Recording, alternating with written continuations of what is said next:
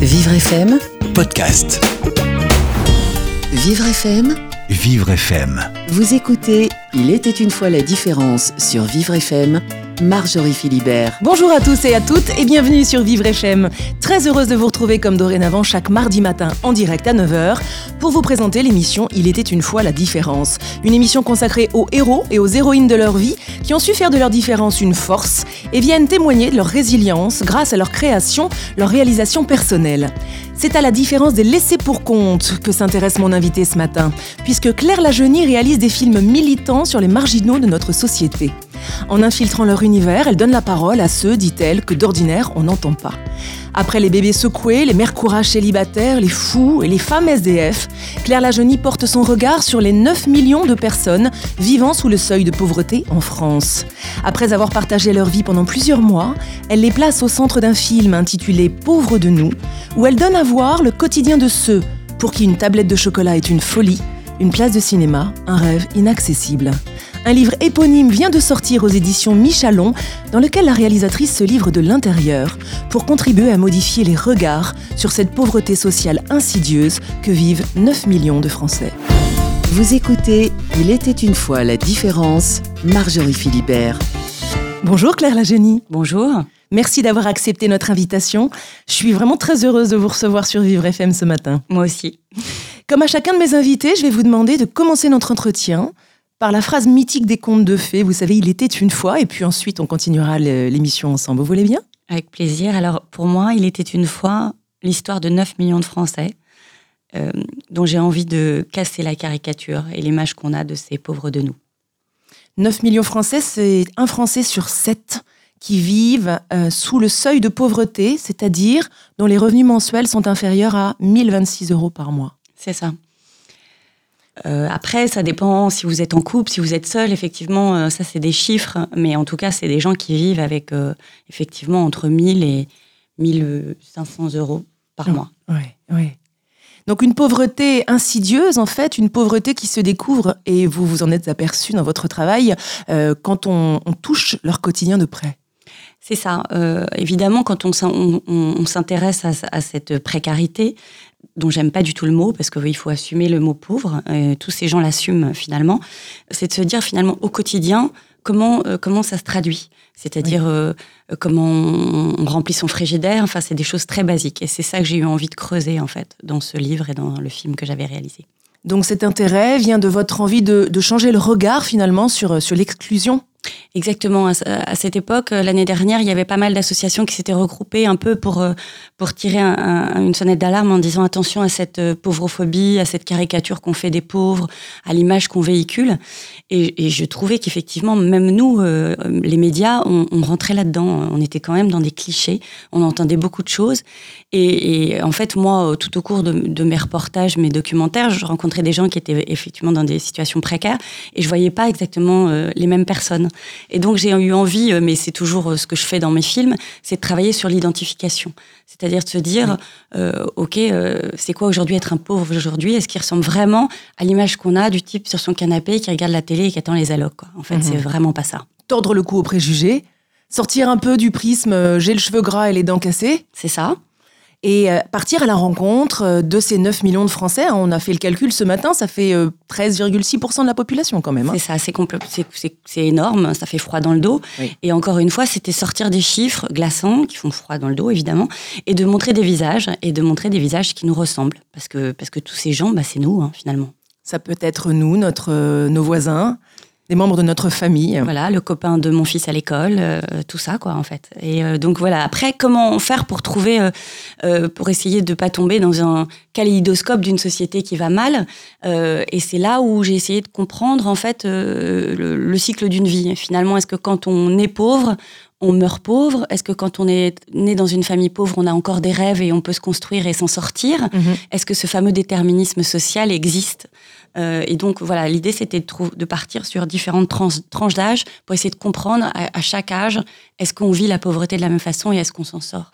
Donc vous avez mené pendant plusieurs mois, pendant cinq longs mois, une véritable enquête, effectivement, et vous êtes parti à la rencontre de ces pauvres entre guillemets. hein. Euh, euh, et ensuite, vous avez choisi de dresser le portrait de cinq d'entre eux des personnes très différentes, justement, de par leurs âges notamment, pour montrer que cette pauvreté existe partout. Alors, vous avez rencontré cinq personnes, cinq prénoms. Moi, j'ai dévoré votre livre euh, et puis j'ai vu votre documentaire. On s'attache très très vite à eux. Alors, il y a Mathéo. Mathéo, ça c'est la rencontre. Oui. Euh, évidemment, je voulais commencer avec un enfant. Euh, c'est difficile de, de parler d'un enfant, de la pauvreté avec le regard d'un enfant, mais en même temps c'est essentiel. Et j'avais envie effectivement de trouver un, un ado. Donc euh, Mathéo, il a 12 ans, 13 ans, euh, enfin on tourne entre ses 12 et ses 13 ans.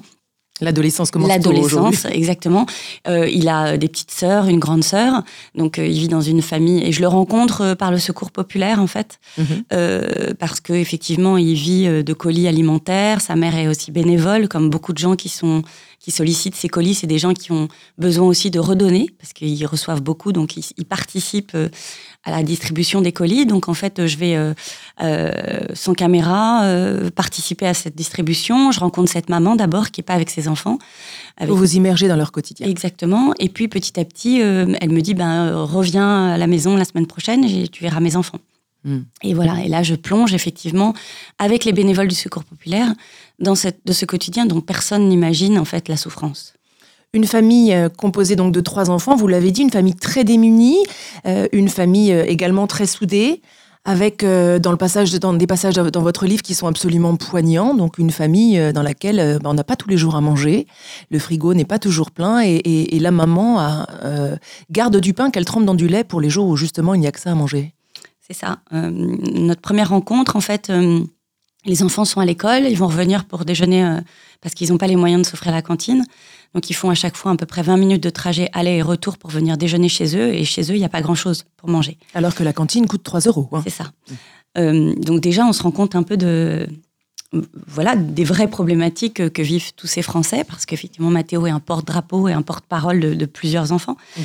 Et, euh, et assez vite, euh, ben voilà, je me rends compte que dans les frigidaires, il n'y a pas grand-chose et qu'effectivement, elle me montre même que de temps en temps, quand elle peut pas remplir son frigidaire, ben elle congèle du pain dans du lait pour qu'il y ait au moins quelque chose. Et surtout, elle m'explique que, et les enfants me le disent aussi, que plusieurs fois, elle se prive pour qu'au moins les enfants aient à manger. Mhm. Et ça, euh, encore aujourd'hui, les gens sont pas conscients. On dit aujourd'hui, les associations sont là. Aujourd'hui, on meurt pas de faim. Effectivement, il y a les paniers, il y a les restos du cœur. C'est vrai. Mais il y a vraiment des gens qui, qui sont encore, qui se privent beaucoup et qui font à peine un repas par jour. Et qui connaissent la malnutrition de fait. Hein. Complètement. Absolument. Ça, c'est la double peine. Oui. C'est-à-dire, on est pauvre et en plus, on a des problèmes de santé. Alors cette famille, malgré tout, est soudée. Euh, vous, vous connaissez euh, les, les bons et les mauvais moments. Il y a un moment aussi marquant dans le livre où vous racontez la rentrée des classes, enfin la pré-rentrée des classes, qui est un moment absolument angoissant pour une maman de trois enfants qui n'a pas les moyens de remplir les cartables comme il le faut. C'est ça, c'est plein de- d'attendus finalement, mais en même temps, c'est un quotidien. C'est-à-dire, quand on a 12 ans, eh ben, euh, évidemment, c'est euh, la bouffe, euh, les gâteaux, le Nutella, et aussi les bonnes baskets, la bonne trousse, le cartable. Et en fait, Mathéo, tout ça, il n'a pas le droit. Et effectivement, on est là à des moments clés, un peu attendus, mais qui sont extrêmement parlants euh, pour un quotidien. C'est-à-dire que cet enfant, il va démarrer euh, euh, sa cinquième ou sa sixième, je ne sais plus à quel moment on est, mais en tout cas, il n'a pas de nouveau cartable, il n'a pas de nouvelles trousses, il n'a pas les nouvelles baskets et il est dégoûté. Et donc sa sœur lui dit mais arrête de faire la gueule. sa mère est, très triste et en même temps lui vraiment il est il, il assume mais en même temps c'est un quotidien terrible quoi. Et puis vous, vous écrivez, je me dis que c'est une bonne chose qu'ils réagissent encore et qu'ils ne tombent pas dans le fatalisme. Il y a une fatalité quand on est pauvre, vous pensez Claire Alors c'est pas une fatalité, c'est qu'en fait à la fois les parents tentent de les protéger et en même temps euh, ces enfants euh, vivent ça au quotidien. Ils sont complètement conscients qu'il n'y a pas il y a pas d'argent dans, dans dans la ban- à la- dans le porte-monnaie, ils sont conscients que les parents se privent, ils voient bien que sa mère euh, se prive, Euh, lui-même se prive pour sa petite sœur. Enfin, voilà, c'est des enfants qui se racontent pas d'histoire. Euh, donc euh, la fatalité, un peu. En même temps, c'est des enfants qui croient encore à l'avenir. Euh, qui Mathéo, il me dit très joliment, je sais que c'est une période, une passe, une mauvaise passe, on va s'en sortir, c'est sûr. De C'est assez joli, ouais, il y a de l'espoir. hein. Ça me rappelle cette image dans le film que vous avez réalisé, donc le documentaire euh, qui s'intitule également Pauvre de nous, où on voit Mathéo et toute sa famille qui va à la mer, hein, qui part en vacances à la plage. Euh, je crois que c'est sa grande sœur qui voit la mer pour la première fois, grâce encore une fois à l'aide du secours populaire. Alors ça aussi, euh, on s'est beaucoup interrogé sur cette scène parce que finalement, on se dit, voilà, ils sont jamais partis en vacances, la mer, c'est un peu clicheton et tout ça. Mais finalement, ça raconte aussi beaucoup de choses. C'est sa petite sœur qui a jamais vu la mer et, c'est une famille en fait qui s'aime beaucoup, qui se protège beaucoup. Et cette maman, bah, elle s'est inscrite à ces, à collectes pour, pour pouvoir partir en vacances avec le Secours populaire. Et c'est vraiment quelque chose qu'elle a envie de partager avec ses enfants. C'est pas parce qu'on est pauvre qu'on peut pas leur faire plaisir de temps en temps.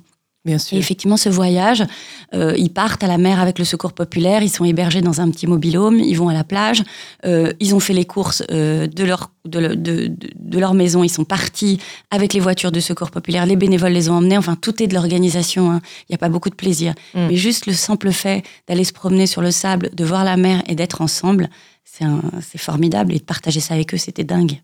Mais justement, vous avez partagé leur quotidien pendant cinq longs mois, c'est beaucoup vraiment. Euh, vous êtes devenu euh, non plus anonyme, mais euh, devenu une figure amicale pour eux, jusqu'au point d'être capable également un jour de, remplir leur frigo, de leur offrir un pot de Nutella, du, des pains au lait, là où finalement votre travail s'arrête. Comment fait-on, vous, comment fait-on en tant que journaliste pour, bah, pour mettre une limite quand on partage le quotidien de personnes de façon si intime? Mais c'est ce qui est le plus dur, en fait, finalement. Euh, vous n'êtes pas la bonne fée, vous n'allez pas changer leur vie. Mais en revanche, euh, ces moments de partage, ces, gens m'ont ouvert leurs portes, mm. m'ont montré leur, euh, leur vie, m'ont ouvert leur maison, m'ont accueilli, m'ont offert le peu de choses qu'ils avaient. Euh, donc il y a un échange. Et donc à un moment donné, vous vous n'êtes pas là pour euh, pour remplir les frigidaires, mais il y a un moment donné où vous avez envie juste de leur faire plaisir parce que les enfants rigolent avec vous. Et effectivement, j'ai eu à un moment donné envie, une fois de temps en temps, d'aller dans au supermarché et d'acheter que des trucs de marque, que des trucs qu'ils n'auront jamais, en tout cas sur l'instant et de leur faire un plaisir. Voilà, c'était juste euh, comme si je le faisais pour mes enfants. Je l'ai fait avec ces enfants. Il y a eu un vrai moment de fête et c'était juste vivre cet instant de partage. Euh, pour partager peut-être euh, le temps de, quelques semaines cette pauvreté, puisque votre livre, je le rappelle, et le documentaire euh, qui a précédé s'intitule Pauvre de nous. Le nous englobe justement vous, moi, notre entourage, de façon à, rappeler, si besoin était, qu'elle est partout, cette pauvreté, elle touche quand même 9 millions de Français. C'est ça, et puis ça va très vite finalement. On sait, tous qu'à un moment donné, on perd notre job. ben, comment payer notre... rien ne s'arrête. Hein. Les frais, le loyer, aujourd'hui terriblement cher, quelle que soit la ville, pas forcément que Paris. Euh, donc finalement, oui, oui c'est 9 millions de Français, euh, c'est nous. Et c'est toujours mon travail qui est essentiel, euh, c'est-à-dire l'identification, c'est-à-dire ne pas tomber dans cette caricature en disant ça peut pas m'arriver, c'est pas moi, etc. Voilà, Mathéo, à chaque fois, je faisais un transfert avec mes enfants. J'ai des fils qui ont à peu près le même âge. Et, à tout moment, on se dit, attention, ça peut nous arriver. Qui ont vu d'ailleurs le film et qui ont réagi de façon magnifique en disant mais maman il faut l'aider Mathéo hein oui, bah, ils sont conscients des réalités, euh, parce que d'abord, euh, voilà, on n'est pas tous surprotégés. Évidemment que on est conscient qu'il y a des gens qui sont plus chanceux que d'autres. Mm. Après, euh, c'est se regarder, en fait. C'est élever ses enfants dans, le regard de l'autre et, se dire que, voilà, on peut s'apporter des choses. Donc oui, ils ont envie, ils ont eu envie de l'aider, mais quand, quand on a fait une projection, il y a beaucoup d'enfants qui sont... On a présenté le film en projection. Il y a beaucoup d'enfants qui sont venus d'amis, de copains, ou en tout cas qui, qui ont donné un petit cadeau à Mathéo ou à sa sœur, qui avaient envie de participer à leur niveau en disant bon bah tiens je t'ai amené un ballon, moi j'en ai j'en ai plusieurs. Voilà, ça c'est super, ça s'appelle la solidarité. Absolument, ça s'appelle la solidarité. Euh, Claire Lajeunie, euh, marquons une pause si vous le voulez bien, et puis euh, dans un instant on va retrouver les autres personnes que vous avez filmées et autour desquelles vous avez écrit pour témoigner de la pauvreté au quotidien. elle s'appelle Isabelle Marianne, il y a Sébastien, il y a Erwan, ce pourrait être donc vos voisines, vos voisins, nos amis. à tout de suite sur Vivre FM, on les rencontre dans un instant avec vous Claire Lajeunie. Vous écoutez Il était une fois la différence, Marjorie Philibert. En 2019, en France, la pauvreté touche un Français sur 7, soit 9 millions de personnes. Afin de, afin de bousculer les clichés sur ces hommes et ces femmes pour qui les fins de mois durent 30 jours, comme disait Coluche, mon invité, la journaliste réalisatrice Claire Lajeunie, lève le voile sur leur quotidien. Elle dresse le portrait de cinq d'entre eux dans un documentaire poignant intitulé Pauvres de nous, diffusé l'année dernière, et publie actuellement un livre éponyme aux éditions Michalon, un livre plus personnel sur son immersion dans le quotidien de la pauvreté pendant la réalisation de ce film. Donc Claire Lajeunie, nous avons parlé de la vie de Mathéo, 12 ans. Euh, parlons maintenant, si vous le voulez bien, de Sébastien, 30 ans, ce, jeune surdiplômé sans emploi qui a complètement la rage. C'est ça. Euh, en fait, euh, l'idée du film, c'était effectivement de faire grandir un peu Mathéo. J'allais pas faire, puisque je voulais partir sur différents profils d'âge, il a fallu faire grandir Mathéo. Donc j'ai cherché un jeune homme qui soit Mathéo à 30 ans, et je suis tombée sur Sébastien, un peu par hasard. Et Sébastien, je me suis dit si Sébastien est dans mon film et, dans mon livre, euh, c'est gagné. Parce que justement, sur l'identification, Sébastien, il est beau, il est brillant, mm. il est intelligent, il peut pas être pauvre. En fait, tout le monde me disait, mais en fait, euh, Sébastien, il n'a pas la tête d'un pauvre. Mais, c'est quoi la tête d'un pauvre finalement? Et, Sébastien, j'ai eu du mal à le convaincre parce qu'en fait, lui, il assumait pas le fait d'être pauvre. Sauf que Sébastien, il n'avait rien dans son frigidaire et, il se privait en permanence. Sébastien, son histoire, elle est simple. Euh, ses parents euh, ont des difficultés, ils ne l'aident pas il a, il, a perdu son job, il, bossait et il s'est retrouvé à, devoir à plus pouvoir payer son loyer, à habiter dans sa voiture et c'est l'un des gringolades d'un classisme, classisme euh, terrible. Et petit à petit, euh, il a tenté de remonter la pente en faisant, euh, de reprenant, en reprenant ses études. Il a fait Sciences Po, etc. Et malgré tout, malgré son bac plus 6, il n'y a pas de job, quoi. Il n'y a pas d'argent. Et, et du coup, Sébastien, il te raconte qu'en fait, il est rien. C'est-à-dire que quand il dit bonjour à quelqu'un, on lui dit salut, euh, ça va, tu t'appelles comment Sébastien? Qu'est-ce que tu fais dans la vie? Je fais rien. Bah oui, pas de vie sociale. Parce que la pauvreté, ça exclut, ça isole. Exactement. Se coucher le ventre vide, continuer quand même à la natation parce que c'est ce qui lui permet de tenir, euh, tenir debout.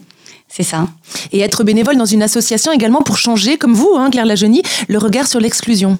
C'est ça, pareil, ils, sont tous, ils ont tous envie de véhiculer des images euh, ben, de leur quotidien. Donc en fait, euh, Sébastien, il a monté le journal des sans-voix euh, voilà, pour essayer justement ben, de, de, de, dire que ça se passe pas exactement comme on l'imagine, que c'est des gens qui se bougent, qui ont envie de bosser, qui, sont, qui se lèvent le matin et, qui, qui, tentent d'enfoncer les portes pour, pour gagner de l'argent, quoi, pour essayer d'avancer dans une vie, dans une société difficile. Et on verra que par le prisme de votre documentaire, euh, la vie lui a souri. On en parlera un petit peu plus tard en fin d'émission si vous voulez bien. Intéressons-nous maintenant à Erwan. Alors ça, c'est un portrait qui m'a vraiment surprise. Erwan est kiosquier parisien. Nous sommes à Paris, hein, en direct sur Vivre FM. Il a 45 ans et pourtant c'est un travailleur, mais très pauvre. Il gagne entre 1 et 3 euros par mois, par jour, par jour. C'est ça. En fait, euh, le film, évidemment que quand on parle de 9 millions de Français euh, qui vivent sous le seuil de pauvreté, c'est des gens qui n'ont pas de boulot la plupart du temps, qui sont au chômage, euh, évidemment. Mais il y a aussi une grosse partie de la population, c'est presque 2 millions de Français, qui sont des travailleurs pauvres. Qu'est-ce que c'est un travailleur pauvre? C'est quelqu'un qui tous les matins se lève comme vous et moi pour gagner 1 ou 2 euros, 3 euros par jour. C'est-à-dire quand on fait le, le, rapport euh, jour, il euh, faut avoir envie de se lever le matin. Hein, voilà. Et, effectivement, Erwan, il est dans notre paysage euh, à tous. On passe tous les jours devant son kiosque. Mhm. Et finalement, ben, mhm. Euh, il est transparent, il est transparent aux yeux de la société, lui-même se trouve transparent. Euh, voilà, il sait plus tellement pourquoi il se lève, euh, parce qu'il a des charges, parce qu'il a des frais, parce qu'il peut pas habiter Paris, donc il a des allers-retours. Enfin, c'est une vie serrée, serrée, quoi. Et effectivement, ça me semblait intéressant de, parler de, cette, de ce profil de population mm. qui sont assez importantes avec un sentiment d'inutilité. C'est terrible de se sentir inutile dans la vie, dans la société. Hein, il trime du matin au soir, il reste debout. Euh, donc on, imagine très bien le quotidien de ce kiosquier euh, parisien qui, euh, séparé, s'occupe de sa fille quand il le peut, également avec, avec cet amour bienveillant de père, mais malgré tout un sentiment de non-sens dans cette vie. Vous pensez que c'est ça aussi la pauvreté, Claire Lagenie Une pauvreté, une pauvreté intellectuelle presque? Ah complètement, ben, c'est ce que dit aussi Sébastien, c'est-à-dire qu'à un moment donné, on, vit par rapport au regard des autres. Mm. Euh, on vit pas que avec euh, l'argent qu'on a dans son porte-monnaie. Évidemment que ça fait beaucoup si on peut pas remplir son frigidaire, qu'on peut pas s'habiller. Mais en fait, finalement, c'est ce face à face avec euh, le rapport aux autres. C'est euh, qu'est-ce qu'on a raconté? Ben rien quand on travaille pas. Mm. Et puis, oui, Erwan qui attend toute la journée que quelqu'un vienne lui acheter le Parisien ou le Figaro, quoi. Comment, qu'est-ce qu'on se dit dans sa tête pendant 9 heures? Debout, dans sa petite cahute, avec des passants. Imaginez juste cette image. Voilà, on finit par rentrer le soir chez soi en s'interrogeant vraiment sur sa vie. Sur pourquoi on fait cela. Ouais. Et qu'est-ce qu'on veut véritablement de notre vie? Et grâce à, grâce à cette rencontre, hein, à, votre rencontre, euh, bah, on, a, on verra aussi que la vie d'Erwan a légèrement évolué, si bien que pour lui, les gilets jaunes ont été assez marquants et que finalement... Euh, oui, ça l'a pas aidé, les gilets jaunes. Lui, à l'inverse des autres qui ont un petit peu évolué dans le sens positif, le pauvre Erwan, euh, effectivement, les gilets jaunes, on le sait tous ont un peu euh, bouclé Paris euh, les samedis et forcément pour des kiosquiers ça a des conséquences terribles. Mm, mm, mm, absolument. Alors Erwan a 45 ans et après vous vous êtes intéressé à la pauvreté euh, auprès des plus âgés et nous avons rencontré, enfin nous allons rencontrer et vous qui lirez ce livre ou qui nous écoutez, hein, qui s'intitule je le rappelle Pauvre de nous, une femme qui m'a touchée aussi beaucoup. Elle s'appelle Isabelle, elle a 54 ans, elle touche le RSA, 460 euros par mois. Donc là encore, vous brisez les, les préjugés sur quelqu'un qui touche le RSA et qui n'est pas dans son canapé toute la journée euh, à ne rien faire. Ah non, alors ça c'est Isabelle, hein, c'est une militante, une acharnée, elle se lève tous les matins, elle se couche jamais, euh, elle multiplie les petits jobs, elle va faire le ménage chez ses copines pour euh, en échange de deux pots de confiture.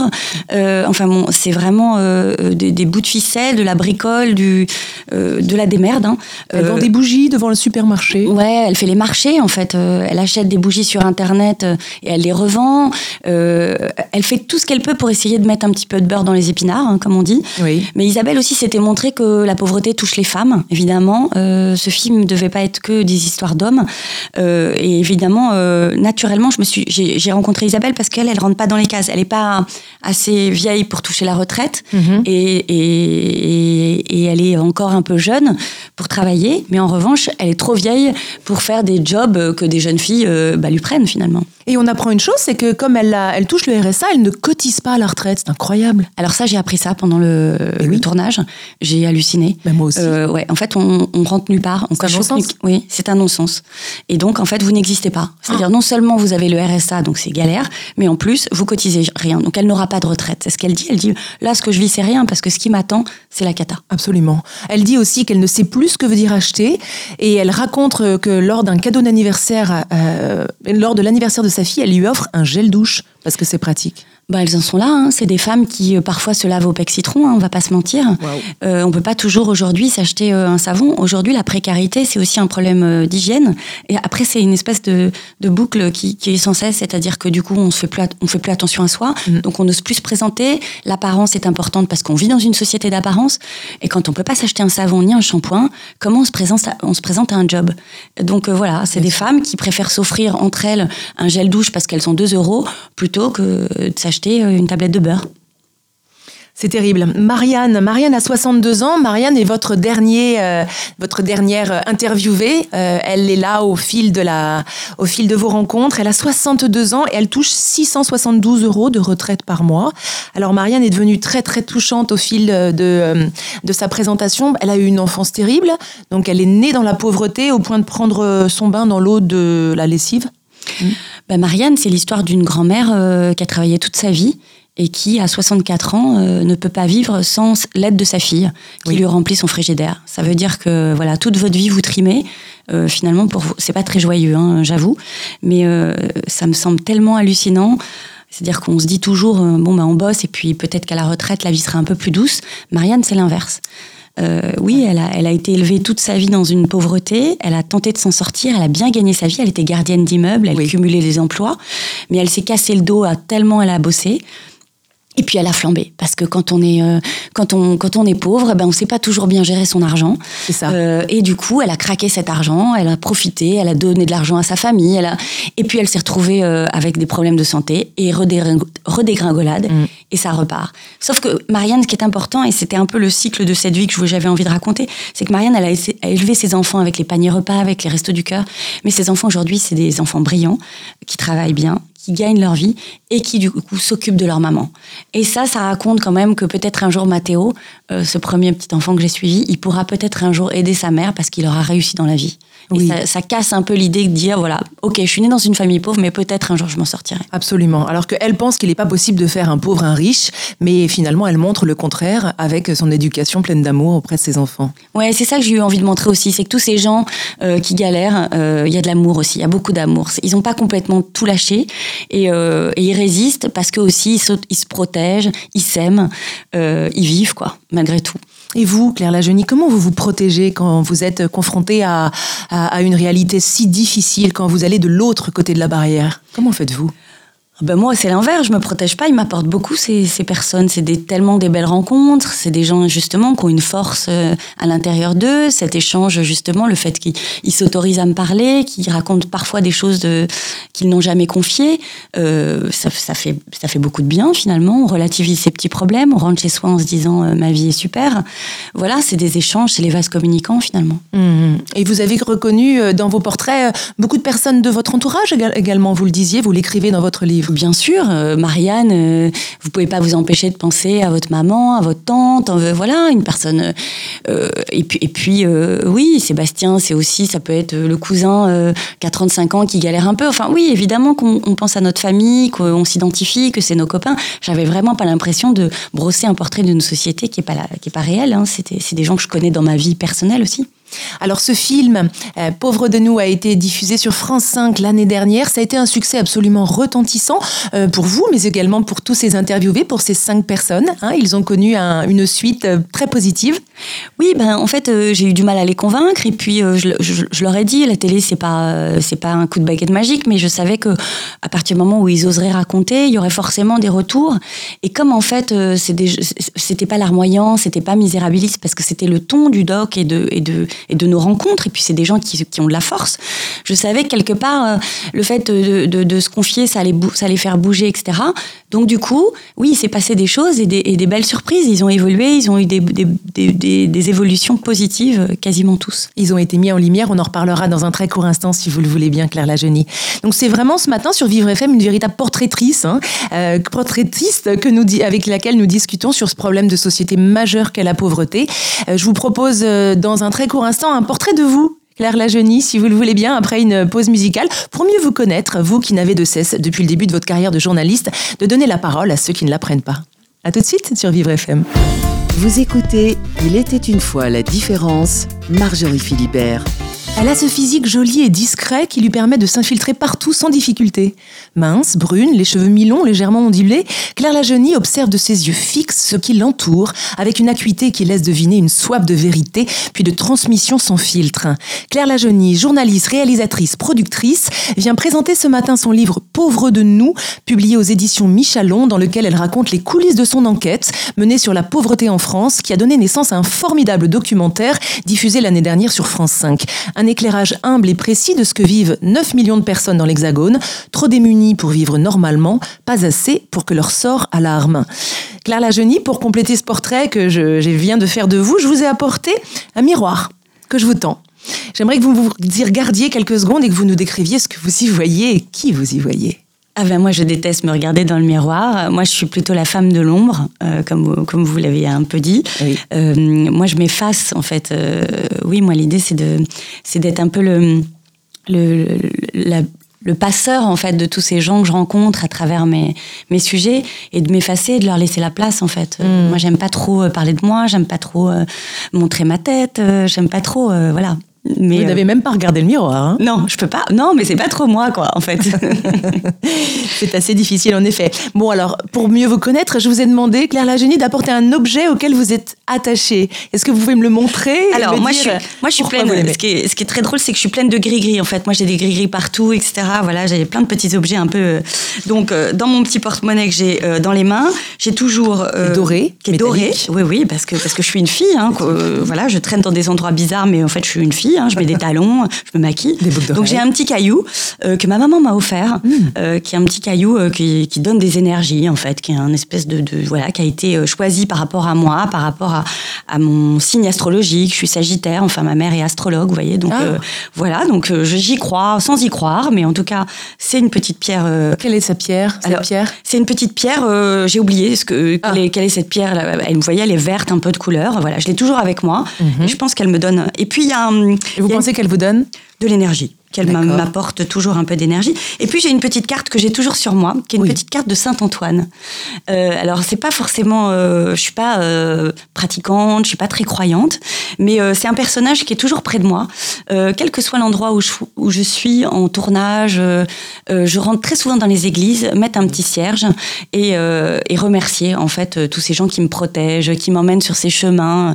Voilà. Donc en fait c'est pas un truc de de, religion, mais mhm. ça va au-delà. C'est euh, la lumière, une protection. Et c'est cette petite carte de Saint-Antoine qui a une petite médaille et que j'ai aussi Adorable. Autour, du cou. Ah oui. Euh, voilà, c'est euh, double protection. Double protection, protection gris-gris à fond. Et ça marche. et ça marche parce que grâce à ces gris-gris, ben, vous avez réussi à vous infiltrer dans des univers hors normes, hein, euh, des barrières euh, que vous avez euh, sautées allègrement en tant que journaliste, productrice. Ça fait des années que vous travaillez en tant que journaliste, réalisatrice, productrice. On vous a connu à travers des nombreux reportages, des documentaires sur Envoyé spécial des racines et des zones interdites. Vous avez produit Les bébés secoués pour France 2, Que faire de nos fous, Les enfants martyrs, et puis un film qui vous a tenu particulièrement à cœur, un film qui parle des femmes de la rue, des femmes SDF. Ça, c'est mon sujet, en fait. Euh, ce qui s'est passé, c'était euh, presque il y a quatre ans. Euh, toujours pareil, hein, je suis un feu rouge, je vois une femme qui traverse devant moi, je raconte toujours cette histoire, mais qui, est la clé du point de départ. Et en fait, il fait très beau, tout le monde est en petite robe, c'est très léger. Cette femme est, couverte de plusieurs manteaux, elle a une petite charrette. Et en fait, évidemment, je me rends compte qu'elle est SDF, mais en même temps, physiquement, elle me ressemble. Mm. Et assez vite, je cherche les chiffres et je me rends compte qu'en fait, il y a beaucoup de femmes SDF à Paris. Et je me dis, il faut faire un film. Mais un film toujours pareil sur l'identification, c'est-à-dire ces femmes nous ressemblent. On n'est pas dans la caricature de la clocharde. Et c'est le début d'un long travail sur, euh, effectivement, euh, ces femmes invisibles que personne ne voit. Vous êtes allé dans la rue, vous êtes allé à leur rencontre à nouveau, une immersion totale pendant cinq mois. Euh, au point de bah, d'en oublier un petit peu votre vie à vous. Hein. Vous avez changé finalement, hein, changé de casquette pendant ces cinq mois. Ça doit être une, euh, une sacrée épreuve.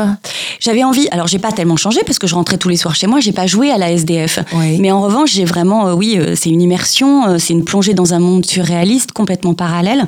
J'ai été beaucoup dans les parkings, dans les gares, mhm. dans les bus de nuit. Enfin, j'ai passé ma, ma pas mal de temps dans les rues, mhm. la nuit, le soir, mais à chaque fois je rentrais chez moi et j'étais bien contente. C'était difficile de les laisser sur le trottoir pour beaucoup.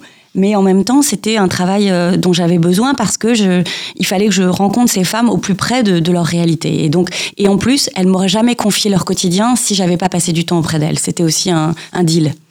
40% des SDF sont des femmes, hein. ça représente deux personnes sur cinq. Alors les chiffres, pareil, sont controversés, on ne sait pas ah, trop. Hein. Ça a évolué. Euh, ça a évolué euh, parce qu'en fait, euh, c'est des chiffres, il faut, faut être précautionneux, mais en tout cas, elles sont nombreuses, ça c'est sûr. Mmh, mmh, hein. mmh. Après, le, le prorata et le chiffre, attention on ne sait pas. D'accord. En tout cas, vous avez, euh, au fil de vos pérégrinations euh, rurales et euh, urbaines, vous, allez, vous avez produit un, autre film. Donc, un film, c'était il y a en 2015. Quatre ans, c'est ça. Voilà, c'est ça, quatre ans, qui s'intitulait Les femmes invisibles. Euh, qui est un documentaire absolument poignant, hein, que je conseille à tout le monde euh, qui nous écoute ce matin. Et vous en avez également euh, tiré un livre, un livre également éponyme, un livre plein de, confessions, plein de tendresse aussi sur le regard que vous portez sur ces femmes. Oui, parce que j'avais pas tout dit. Le doc était assez sombre, ça racontait un constat du, quotidien de femmes SDF. Oui. Mais en même temps, j'avais beaucoup ri, j'avais beaucoup, je m'étais beaucoup amusée avec ces femmes. Il s'était passé vraiment quelque chose de, de, plus que j'ai pas pu raconter dans le film. Donc dans le livre, je raconte vraiment ma rencontre avec ces femmes mm. et, et et on est plus dans, des choses un peu plus légères, bizarrement. Euh, c'est-à-dire, on rit avec elle, on rit pas d'elle, on rit avec elle. Mm. Et, effectivement, ce, livre a aussi donné lieu euh, à une adaptation au cinéma, a donné l'idée à Louis-Julien Petit, réalisateur, euh, de faire Les Invisibles, le film au cinéma, dont j'ai collaboré au scénario. Et ça, ça a été vraiment pour moi une magie, quoi. Un livre, un film absolument magique, en effet, que j'ai pu voir il y a quelques jours seulement, euh, interprété dans le rôle principal par euh, Audrey Lamy. Euh, et il y a des, femmes SDF qui ont participé à ce film. C'est ça. L'idée de Louis-Julien Petit, c'était évidemment de, de, raconter cet univers méconnu, de s'en emparer d'en faire une comédie. Enfin, moi, je l'ai beaucoup poussé à ça. Au départ, il m'a dit T'es un peu dingue. Mais voilà, c'était de, partir de cette thématique douloureuse et d'en faire une comédie. Donc évidemment, il y a des comédiennes euh, classiques. Mhm. Et puis, euh, il est allé trouver euh, brillamment des femmes qui ont toutes connu la rue. Alors, elles, elles étaient toutes stabilisées, mais en fait, c'est des, bon, c'est pas des figurantes, hein, elles ont des vrais rôles, mhm. mais c'est des femmes qui, qui, qui, parlent de ce qu'elles ont vécu. À, à, ce moment du tournage, elles étaient évidemment stabilisées dans des foyers, dans des stands d'hébergement, dans des petits appartements, mais c'était, il y avait un vécu, évidemment. Et parmi ces femmes, il y a Marianne que vous avez rencontrée, pour laquelle, pour laquelle vous avez écrit ce livre, hein, donc, et que vous avez filmé dans ce document Pauvre de nous. Marianne, je l'avais rencontrée par Louis-Julien Petit dans son premier film qui s'appelle Discount. En fait, c'est une ah. histoire de famille, tout ça. Et donc, quand j'ai fait mon, mon, mon, doc sur la pauvreté, mm. c'est Louis-Julien qui m'a dit Va voir Marianne parce que sa vraie vie, elle est, elle est intéressante. Et voilà. Et puis, naturellement, quand j'ai tourné Pauvre de nous, Marianne m'a dit Je passe le casting pour Les Invisibles. Enfin bon, c'est un sac de nœuds euh, mm-hmm. familial. D'accord. Et aujourd'hui, Claire Lagenie, bah, vous êtes toujours engagée hein, dans cette cause euh, de lutte contre l'exclusion en tant que citoyenne et en tant que femme de médias. Média, vous êtes euh, notamment membre de plusieurs associations. La première, c'est la DSF. La DSF, pour moi, c'est vraiment une, association que j'ai découverte. Euh, c'est donc euh, Aide à la santé des femmes. Euh, c'est des gens formidables. C'est des bénévoles qui font des maraudes dans des camions, qui distribuent des kits d'hygiène, qui font des frottis pour des femmes qui sont à la rue, mais qui sont des femmes aussi migrantes, des femmes enceintes. Enfin, là, ils viennent de monter la Cité des Dames, qui est un lieu d'hébergement 24-24 inconditionnel. C'est-à-dire, vous avez un chien, vous êtes addicto, vous avez des problèmes d'alcool, vous êtes enceinte, vous pouvez aller dans cet endroit. Mhm. voilà, c'est un quotidien auprès des femmes pour leur santé, pour leur bien-être et, voilà, pour les faire remonter et ressortir un peu la tête de l'eau. Association de développement de la santé des femmes euh, à Paris et, en France euh, partout. Et puis votre deuxième engagement euh, a lieu également dans les bains-douches de Paris. Oui, en fait, ça c'est avec le SAMU social. En fait, moi je me suis rendu compte en, tournant avec les femmes SDF qu'effectivement il y avait peu de lieux d'hygiène et de soins pour les femmes et que la mixité était un gros problème. C'est-à-dire en fait rien de leur dédié. En fait, elles vont, elles vont se laver au bain-douche, mais en fait c'est mélangé avec les hommes et ça c'est toujours un peu périlleux pour une femme. et du coup les, le SAMU social a, dédié avec la mairie de Paris un bain-douche municipal pour en faire un lieu d'hygiène et de soins tous les après-midi rue de Charenton. Mmh. Et c'est devenu, euh, voilà, c'est un, le bain-douche pour les femmes, évidemment. Bon, c'est plus qu'un bain-douche. Hein. Il y a des consultations gynéco, euh, il y a une infirmière, il y a une assistante sociale. Elles viennent prendre un café, se poser. C'est un lieu dingue. Mmh. Et alors justement, un lieu euh, dingue au point de travailler autour de ce lieu pour en faire un, un prochain film, un prochain projet, Claire Lajani. C'est ça, c'est-à-dire que ça s'arrête jamais. Ben, c'est-à-dire qu'en fait, euh, les invisibles, euh, après les avoir montrés dans la rue, je me suis rendu compte qu'en fait, on les regardait un petit peu plus et qu'on avait envie de, enfin voilà, que les, collectivités, euh, les pouvoirs publics s'intéressaient un peu à cette, à cette thématique et montaient des lieux pour elles. Parce qu'effectivement, le problème, c'est la mixité. Oui. Et euh, je me suis interrogée en tant que réalisatrice et journaliste en se disant voilà, est-ce que dans ces lieux où ces femmes sont en sécurité, à l'abri, est-ce qu'elles peuvent monter une marche? Est-ce que la parole se libère? Est-ce qu'elles deviennent des femmes différentes? Et est-ce qu'elles peuvent euh, envisager une vie meilleure? Et c'est l'objet de mon prochain film. Que l'on attend impatiemment, c'est l'après-rue finalement. Hein, que sont-elles devenues? Ça s'appelle De la rue à l'abri pour l'instant. De la rue à l'abri. Magnifique. C'est prévu pour euh, l'année prochaine? Oui, fin d'année ou début d'année pour la case infrarouge pour France 2. D'accord. Et euh, s'en suivra certainement également un livre euh, éponyme, un livre euh, sur les coulisses de cette réalisation avec votre regard tendre, authentique et, et juste. Peut-être. Écoutez, merci infiniment Claire d'être venue participer à l'émission Il était une fois la différence. Merci à vous, c'était un plaisir. Grâce à votre travail, bah, vous savez que le métier de journaliste retrouve ses, lettres de noblesse et nous relie davantage à notre humanité et au monde qui nous entoure. Hein. Je rappelle le titre de votre livre, Pauvre de nous, aux éditions Michalon, que l'on dévore de la première à la dernière page. Je vous le recommande vivement. Il y a aussi euh, le livre sur le sujet des femmes SDF. Euh, sur la route, des, invisibles. des invisibles. Euh, chez Michalon également. Merci Claire. Merci à vous. Merci à vous qui nous écoutez d'avoir été, j'en suis sûre, sensible à cette cause universelle qu'est la pauvreté. N'hésitez pas à partager l'émission avec votre entourage si elle vous a plu. Elle sera en podcast dans un instant. Portez-vous bien et à la semaine prochaine sur Vivre FM. Vivre FM podcast.